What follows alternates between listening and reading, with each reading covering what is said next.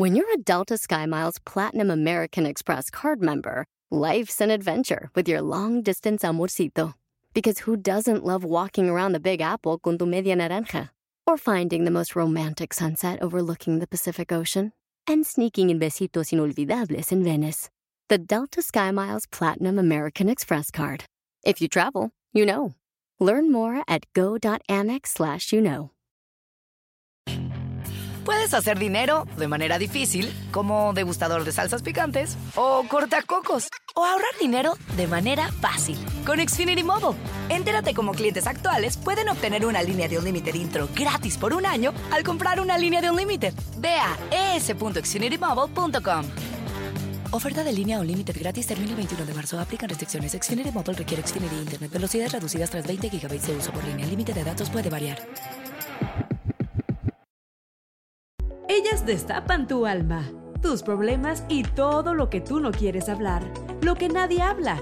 Hola, ¿qué tal? Yo soy Palmira Pérez, los saludo desde Los Ángeles. Hola, yo soy Lupe, desde San José, pero de corazón tejano. Hola, ¿qué tal? Yo soy Gloria Bella y te saludo desde Hayward, California. Hola, yo soy Maritza desde Fort Worth, Texas. Esto es Mujeres Destapadas.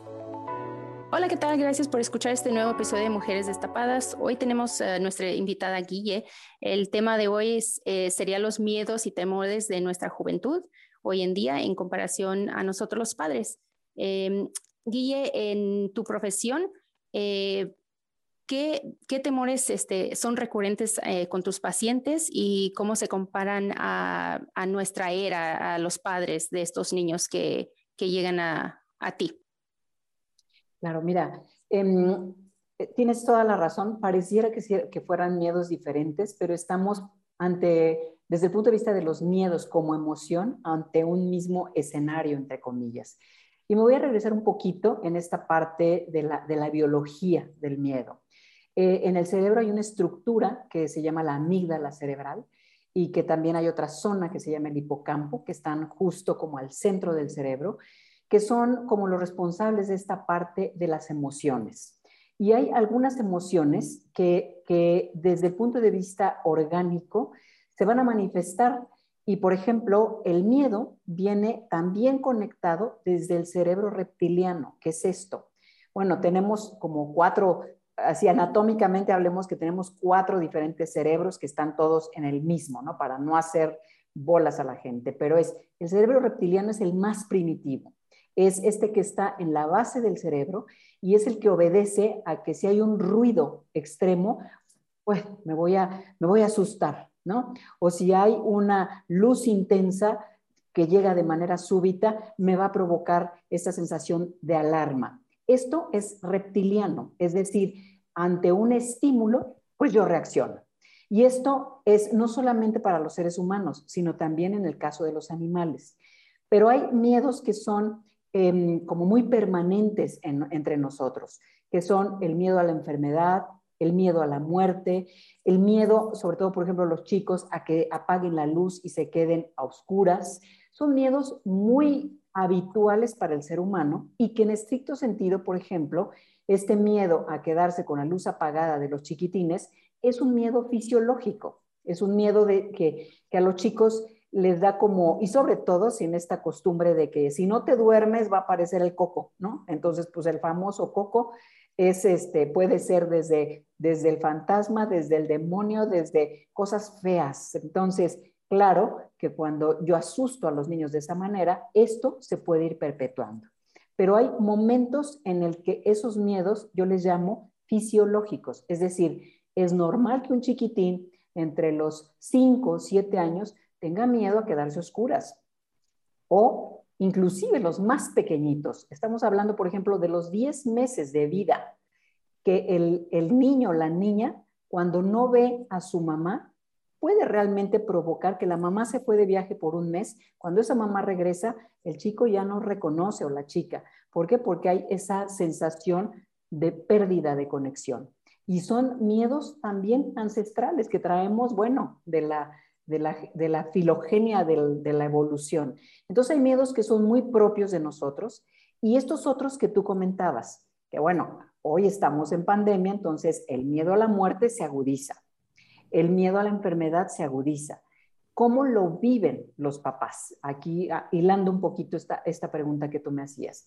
Son los miedos diferentes a los miedos de los papás al de los hijos, pues yo te diría que son transmitidos, porque si los papás están ahora viendo todas las noticias y tienen ese profundo miedo y a los chicos no puedes salir, no puedes darle un beso a tu abuelita, no puedes, eh, tus amiguitos no pueden venir, hazte para atrás, lávate las manos diez veces, los microbios están en todos lados. Entonces entra un proceso de angustia que estamos transmitiendo esa ansiedad y esa angustia a los chicos que acaba generando esos miedos a enfermarse.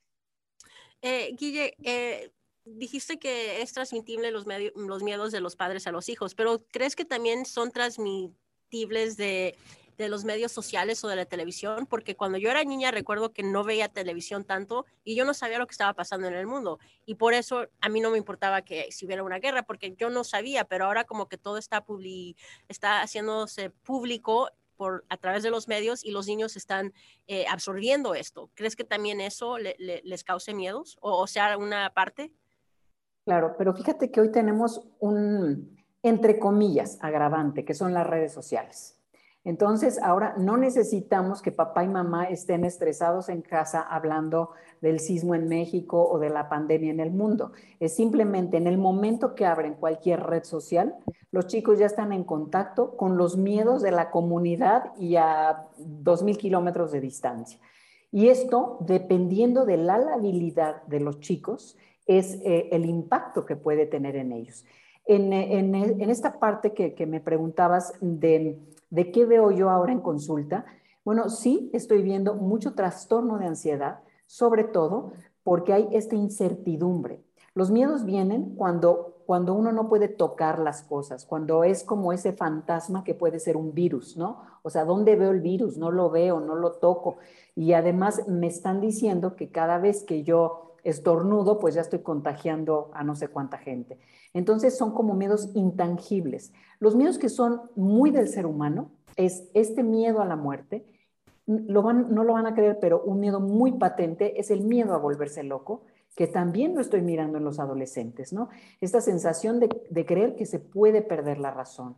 Este miedo a, a ser secuestrado, ¿no? Sobre todo, por ejemplo, en nuestro país, que que es como la, inseguridad, la violencia, sobre todo, por ejemplo, las chicas, que aquí hay una sobre ansiedad, por ponerlo así, de las mamás. No puedes ir sola a la calle a los 12 años de edad. ¿Por qué? Pues porque te pueden hacerte. Y si alguien te ve feo, por favor, y gritas y corres.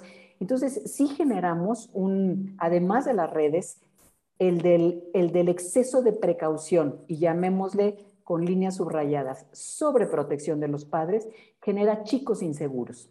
Y en lugar de ayudarlos a enfrentar un miedo, que para eso sirven los miedos, eh, lo que generamos es inseguridad a través de la sobreprotección. Fíjate, Guille, que yo quiero comentar algo en este tema de, los miedos que, que, propuso Maritza. A mí me llega mucho, te voy a comentar, porque yo me crié con mi abuela, mi hermana se crió con mi mamá. Yo a los ocho años andaba en camión yo el día que le dije a mi amiga, es que no sé nadar, me aventó al agua y salí flotando, ¿no? Entonces, no le tengo miedo a nada. Bueno, sí tengo mis miedos, obviamente, muy ocultos, pero crecí sin tanto miedo. Y a mi hermana, como mi mamá le tiene pavor al agua, porque un día de chiquita la llevaron al mar y la ola la arrastró, nunca la dejó meterse al agua porque le decía, es que no, no puedes, tú no puedes nadar, tú no puedes nadar, tú no sabes nadar. Y mi hermana tiene 40 años y no sabe nadar. Y no sabes el trabajo que le ha costado aprender a nadar porque mi mamá le transmitió su miedo. Así como a la vez mi abuela, no me al contrario, me transmitió su, su, valentía, ¿no? De, de, vete tú solita, agarra el camión y te vas al gimnasio, ¿no? Eh, mi mamá le transmitió los miedos a mi hermana y entonces ahora mi hermana tiene un niño de 14 años, que entonces está la abuela y está la mamá y está el niño.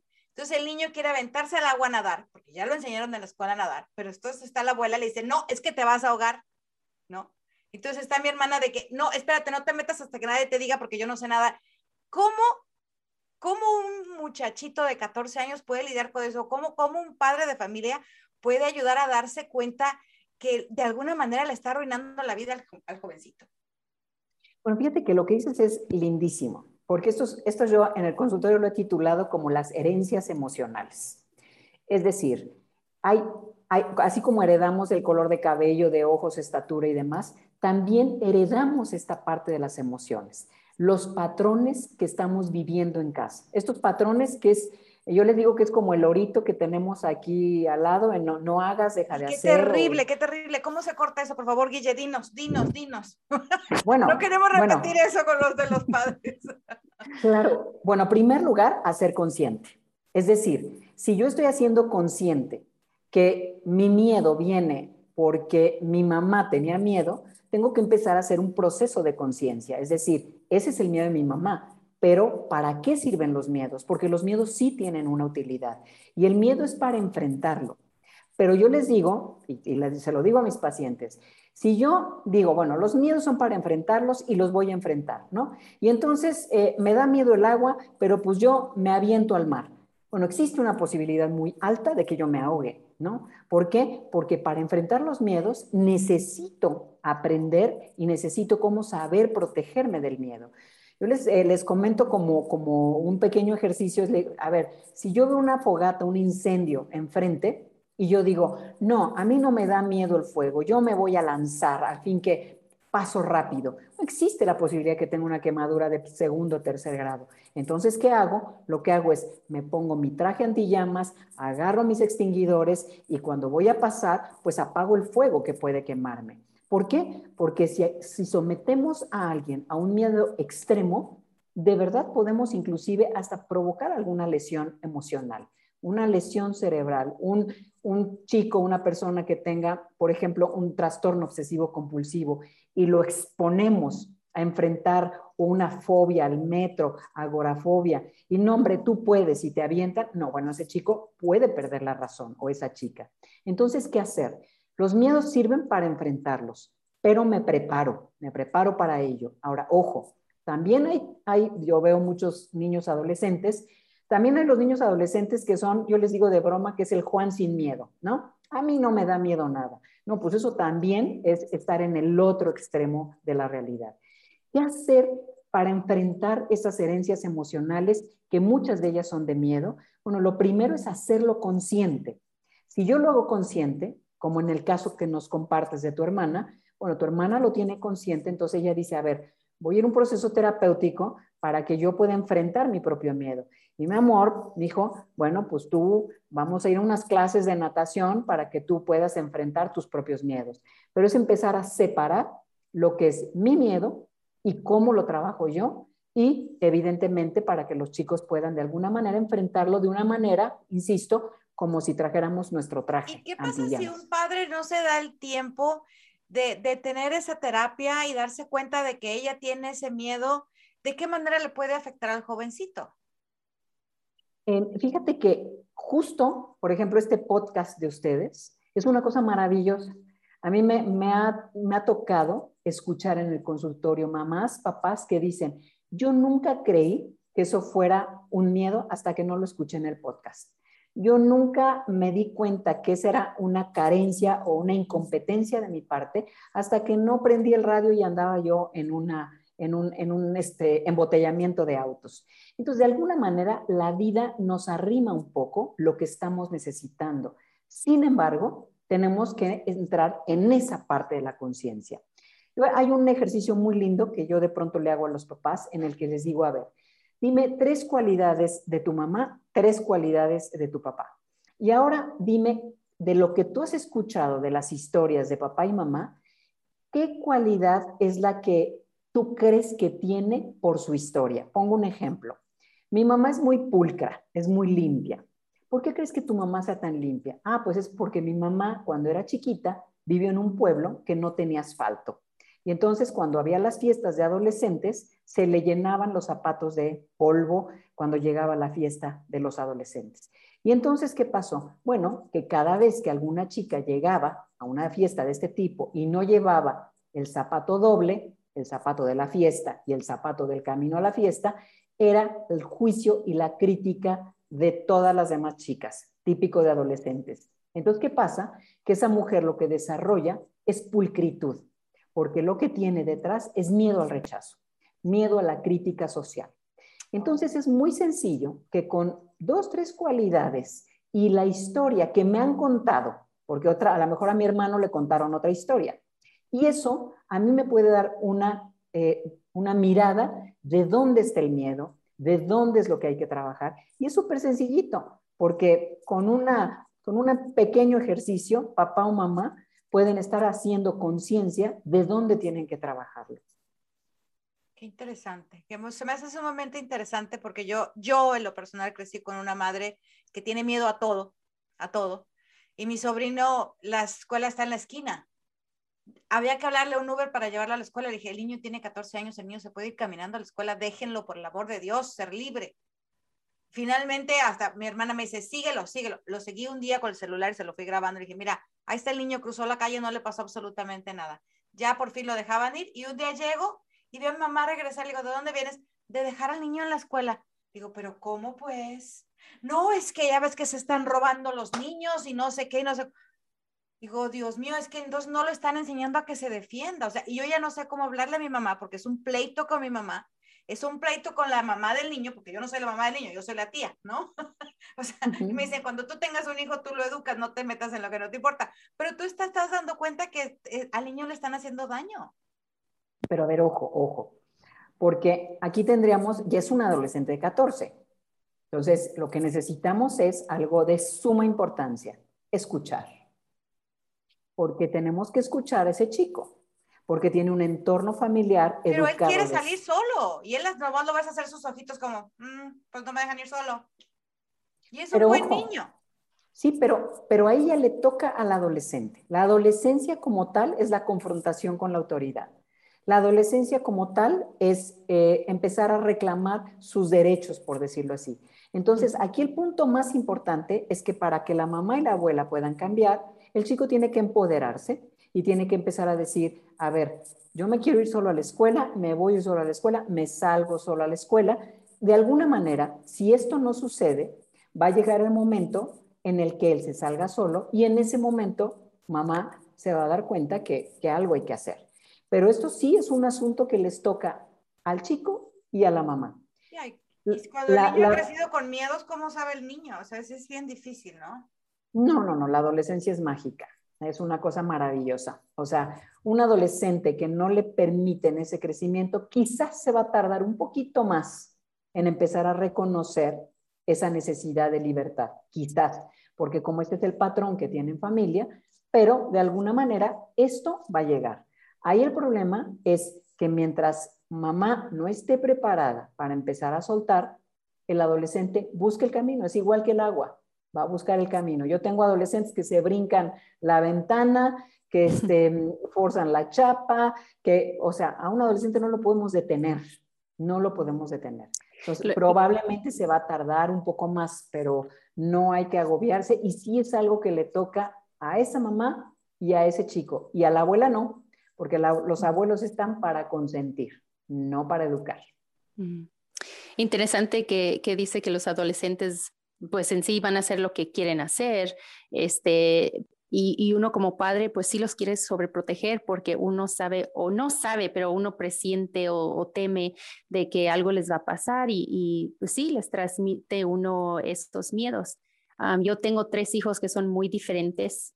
Eh, el primero siempre ha sido arriesgado, arriesgado a todo, desde chiquito, de, de andar brincando en la bicicleta y todo. El, siguiente es muy tranquilo y es este adolescente también ahora y es, es muy obediente, es muy obediente y mm, es más, ah, más apegado a mí.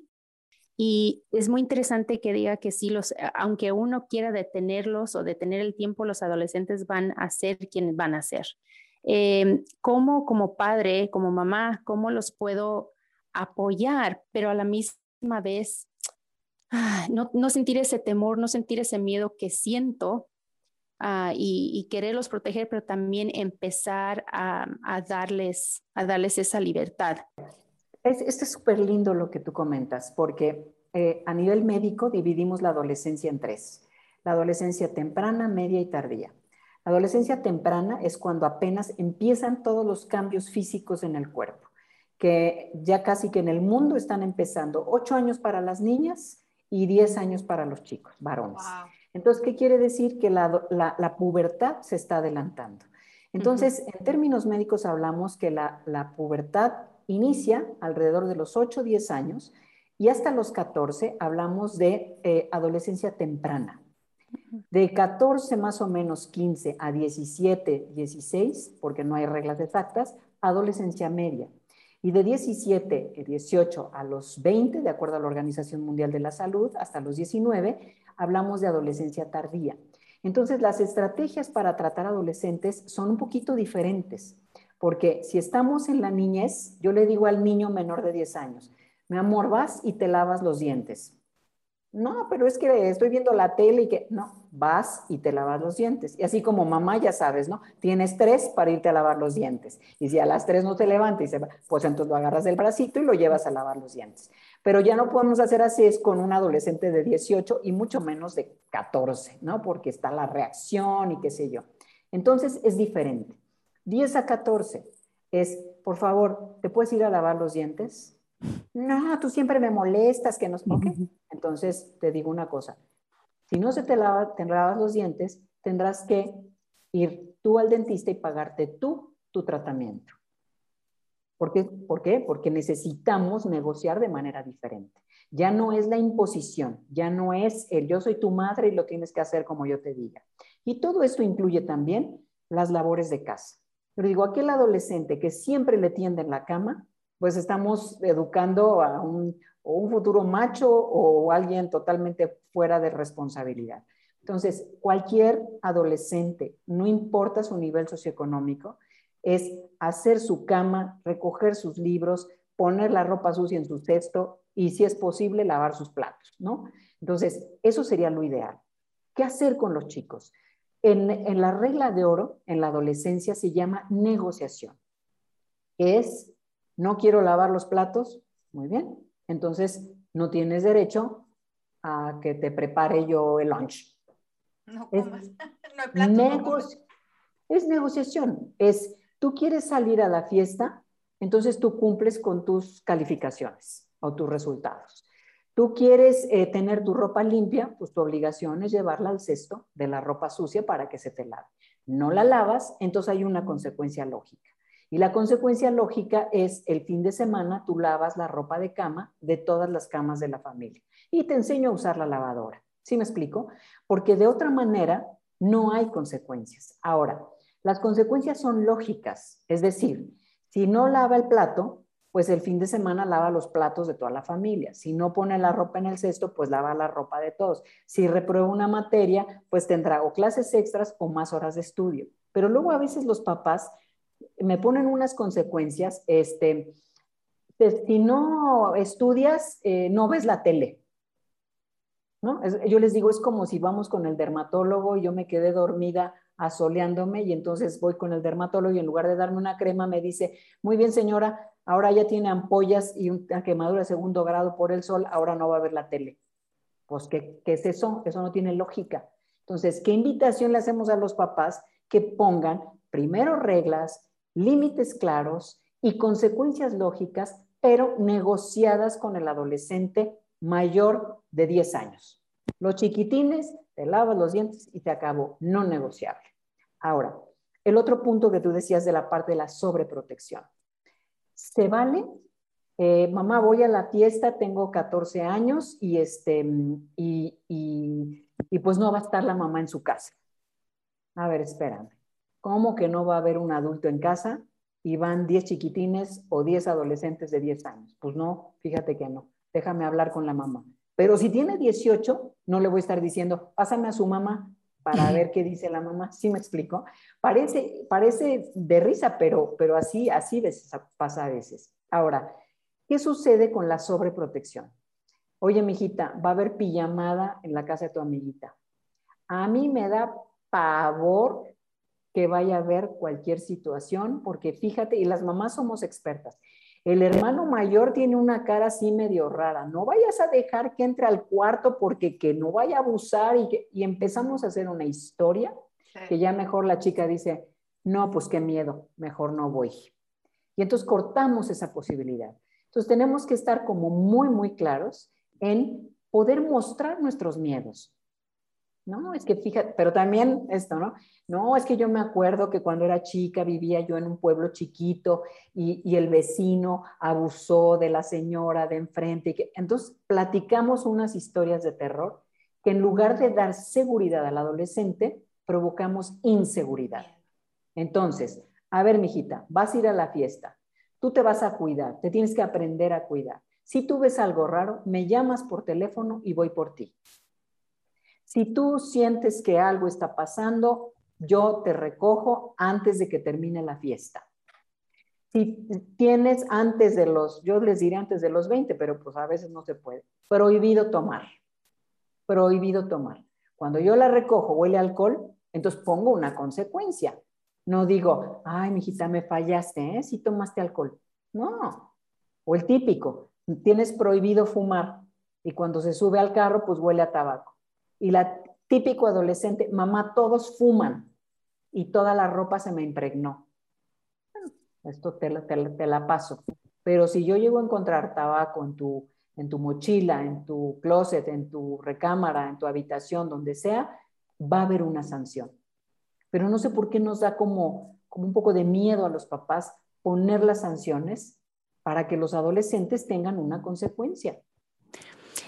Para eso yo pienso que tenemos miedo perderlos y, tratamos de, darles, eh, pues por su lugar, darles este, todo lo que, nosotros no tuvimos eh, para, no, para que ellos no, no sufran lo que nosotros sufrimos. Y como antes estaba yo platicando con Celeste, que este, esta generación es, eh, tiene de todo, o sea, muchas cosas que nosotros no teníamos, eh, esta generación tiene de todo, pero de todos modos, no sé, como que han su yo veo que han sufrido, mm, esta generación ha, sufrido diferentes cosas, como en el Internet, la pornografía, como usted dice, la pandemia, como pues desastres naturales, guerras y todo eso, yo, yo veo como que ellos tienen diferentes, mm, diferentes miedos eh, que nosotros teníamos. Nosotros teníamos miedos como de, como yo como inmigrante tenía miedo de, ah, pues sí, de, perder mis papás, este, a la inmigración, eh, miedos de pobreza que teníamos y eso. Entonces, ¿cómo empezaríamos a, pues a escarbar qué, es lo que le falta a mi hijo, qué miedos tiene por, por esto, por esta vida que están viviendo. ¿Cómo empiezo yo a platicar con mi hijo? ¿Cómo, cómo este, pues sí, pero para, encontrar una, una solución o, o algo? Perdón, antes, de, antes de que contestes, eh, basado en lo que dice Marisa, ¿estos miedos son reales? Porque digamos que, digamos que uno de los hijos de Marisa diga, eh, creo que comentó que tiene miedo a que termine el fin, el fin del mundo. Eh, ¿algo así es real comparado a, lo que vivíamos antes? Yo pienso que sí, ¿eh? Yo pienso que sí, porque mm, eh, desastres naturales ha habido siempre, guerras ha habido siempre, miedo a que se mueran mis papás es un miedo muy común de los chicos. Quizás el nuevo es este miedo a la enfermedad, porque no era tan patente con esto de la pandemia. y como ahora se habla mucho de la muerte relacionado con la enfermedad, eh, pero también epidemias hemos tenido a lo largo de nuestra historia en el mundo. Entonces, lo que yo miro es em, el que estamos como en el péndulo de la educación. Si tuviéramos una campana, entonces a nosotros, bueno, yo las veo a ustedes más jovencitas, pero a nosotros que tenemos ya hijos que pasados de los 25, em, lo que sucede es que el péndulo de la campana estaba en el lado de la rigidez. La rigidez, la estructura, con una mirada te sientas, con un pellizco de tu mamá te callas, este, no puedes salir sola, tienes que salir con el chaperón y, de pronto nosotros como esa generación, pues no nos la pasamos bien porque teníamos papás muy rígidos y muy estructurados y muy castigadores de castigo físico. ¿Qué pasa? Bueno, pues ese péndulo de la educación, ¡pum!, de pronto el badajo da para el otro lado. Y entonces, ¿qué pasa? que nosotros queremos que nuestros hijos tengan lo que nosotros no tuvimos, que ellos sean libres, que, mm, que puedan experimentar, que, que, que, si cuestionan, eh, ¿tú qué opinas, hijo? Yo les digo que tengo papás que de pronto dicen, eh, yo voy a ir al antro con mi hijo para enseñarle, pero ¿qué tiene que hacer un papá con su hijo en el antro si el que tiene que aprender? Y al niño pues, le da vergüenza. Imagínate, llegas ahí con la mamá o con el papá. No, no, no, así simplemente en la secundaria, ya que llegue la mamá a la puerta de la secundaria a darle beso y abrazo o a ponerle la gorrita si hace frío, bueno, es un shock para los chicos, ¿no? Entonces, eh, eso sí, a la hora que se van a dormir en la noche, mamá, ¿por qué no viniste a arroparme y a ponerme mi cobijita? Pero eso ya en lo particular, ¿verdad? No frente a todos los compañeritos. Entonces, de alguna manera, este péndulo de la educación ha hecho que nosotros seamos padres debilitados. Estamos debilitados ante las reglas y los límites claros, porque el adolescente es, te digo que hagas esto, pues no lo voy a hacer, a ver, ¿qué me vas a hacer? O no me importa, dame de cinturonazos, no pasa nada. Y hay algunos papás que de veras dicen, es que yo ya no sé qué hacer, porque no respeta reglas, porque no hacen nada, y por, no solo por eso. Me tocó una mamá que decía, es que ahora mi hijo dice que me vaya a vivir con, con su abuelita, que porque, pues para que le deje la casa, ¿no? Porque pues él ya va para arriba y yo ya voy para abajo. Entonces, eh, esto nada más habla de la debilidad que tenemos como autoridad, porque una cosa es autoritarismo y otra cosa es autoridad. La autoridad lo que hace es elevar a alguien más. ¿A través de qué? Límites y reglas claras. El amor es con límites y reglas claras. A mí no me hablas así. La próxima vez que me hables con groserías, no sales el fin de semana. Tu misión es estudiar. No estudias, entonces tienes el maestro extra. No tenemos oportunidad de tener maestro extra, entonces pues te vas a tener que trabajar y estudiar para que puedas salir adelante. O sea, cada familia estructura, pero lo más importante es que el amor se muestra a través de los límites y las reglas. Ahora, en esta pregunta que tú hacías, Marisa, es cómo hacer para, ahora sí que para llegarle al adolescente. Al adolescente se le llega con congruencia, es decir, desde el corazón y desde la verdad. Porque si yo digo, eh, es que yo te estoy dando todo porque yo no tuve la posibilidad y tu obligación es, pues ni siquiera le entra al adolescente. Haz de cuenta que tiene teflón aquí en, en las orejas, ¿no? en los tímpanos. No le entra el mensaje. Entonces, ¿qué tenemos que hacer? Es, oye, esto mismo que tú decías, a mí me da miedo que te vaya a pasar algo en la calle. Cuídate. Pero si digo cuídate, ¿quién sabe qué está entendiendo el adolescente? Entonces yo tengo que decir, si ves algo sospechoso, me marcas al celular. Si ves algo raro, te acercas a un policía. Si, dar esa instrucción de qué significa cuídate. A mí me preguntan algunos papás, oiga, ¿cómo puedo ayudar a que mi hijo o mi hija sean más seguros? No, pues no puedo echarle un recital a la señora de decirle, hijo, sé más seguro, hijo, sé más seguro, pero eso no me está diciendo nada. Lo único que puedo yo hacer es, vas a la fiesta, te sientes raro, te sientes incómodo, me hablas y voy por ti. Pero es que yo, mamá, eh, me quedo con miedo de que qué tal que en esa fiesta, a ver, vamos a hacer un trato. A las 11 de la noche tú me marcas y me dices, mamá, todo bien, punto. Porque tengo adolescentes que dicen, oye, es que dile a mi mamá, porque voy a casa de mi amigo y me habla 25 veces al celular. Y así no generamos la seguridad. Entonces, ¿qué hacer? Hablar desde lo que siento. Y si yo siento miedo, le digo, a ver, mi adolescente, fíjate que a mí me da miedo esto. A mí me pasa esto otro. Me enoja cuando me dices X cosa y no entablo una guerra, porque eso es lo que nos está pasando como papás. Cuando me siento ya eh, bombardeado o, incapacitado porque está diciéndome hasta groserías, entonces ya ahí hay dos adolescentes en casa. Un adulto educando a su adolescente nunca se puede salir de contexto, por más enojado que esté. ¿Por qué? Pues porque si no, lo que estoy educando es que cuando me siento acorralado, grito. Y entonces ya tenemos dos adolescentes en casa. Entonces, el que educa es el adulto, el que estructura es el adulto, el que pone los límites y las reglas claras es el adulto. Sí, negociado con el adolescente, pero nada más hasta ahí. ¿Qué hago para entablar una conversación? Hablo desde mí.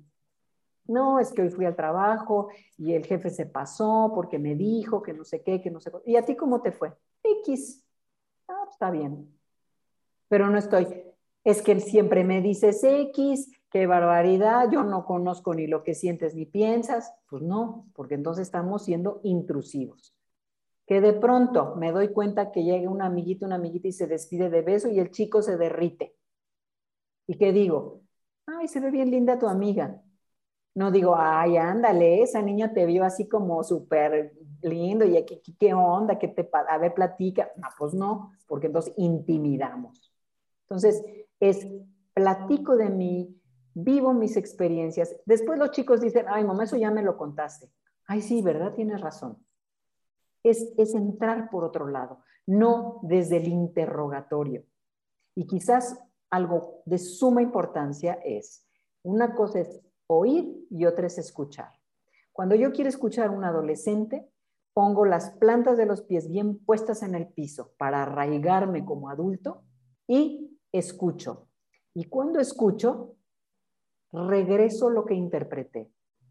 Mamá, es que mi amigo dice que, su mamá le encontró eh, un tabaco en su mochila y entonces dice que va a hablar contigo porque, pues, que de dónde sacó el tabaco y que, y en lugar de decir, con mucho cuidadito, ¿eh? como volverte a juntar con fulanito, ¿eh? porque a mí se me hace que si trae el tabaco ahí es porque de veras está fumando y ve tú a saber si no es marihuana. Y empezamos como papás a hacer nuestros propios cuentos y nos olvidamos de nuestro hijo. ¿Cuándo nos va a volver a contar algo? Nunca. Entonces, a ver, oye, ¿y, ¿y qué dijo su mamá? ¿Y por qué crees que trae el tabaco? Y de verdad trae el tabaco, lo encontraron. ¿Sí me explico? Es un proceso de indagación para rectificar si lo que estoy escuchando es lo que me está queriendo decir. De otra manera, solo oigo y como adulto hago mis cuentos y empiezo a prohibir, a prohibir, a, hacer una serie de juicios que no ayudan para eh, los, los picos. Gracias por todo su tiempo, todos sus consejos y voy a tomar ah, sus consejos eh, para ponernos aquí en marcha en, en, mí misma, más que nada para no proyectar mis miedos a mis hijos y para que ah, tengan más, este, más independencia. Yo les agradezco mucho y hay una palabra mágica para la educación de los adolescentes, quererlos mucho, aunque a veces sean chocantes. Muchas gracias. gracias, gracias, Guille. Nos vemos. Gracias, gracias. Gracias. Gracias, Guille. Bye, gracias. Escúchanos en Apple, Spotify, Google o tu plataforma favorita. Puedes hacer dinero de manera difícil, como degustador de salsas picantes, o cortacocos, o ahorrar dinero de manera fácil con Xfinity Mobile. Entérate cómo clientes actuales pueden obtener una línea de un límite intro gratis por un año al comprar una línea de un límite. Ve a es.xfinitymobile.com. Oferta de línea o límite gratis termina el 21 de marzo. Aplican restricciones. Xfinity Mobile requiere Xfinity Internet. Velocidades reducidas tras 20 GB de uso por línea. El límite de datos puede variar. In a fast-paced world, every day brings new challenges and new opportunities. At Strayer University, we know a thing or two about getting and staying ahead of change. For over 130 years, we've been providing students like you with innovative tools and customized support so you can find your way forward and always keep striving. Visit strayer.edu to learn more. Strayer University is certified to operate in Virginia by Chev and has many campuses, including at 2121 15th Street North in Arlington, Virginia.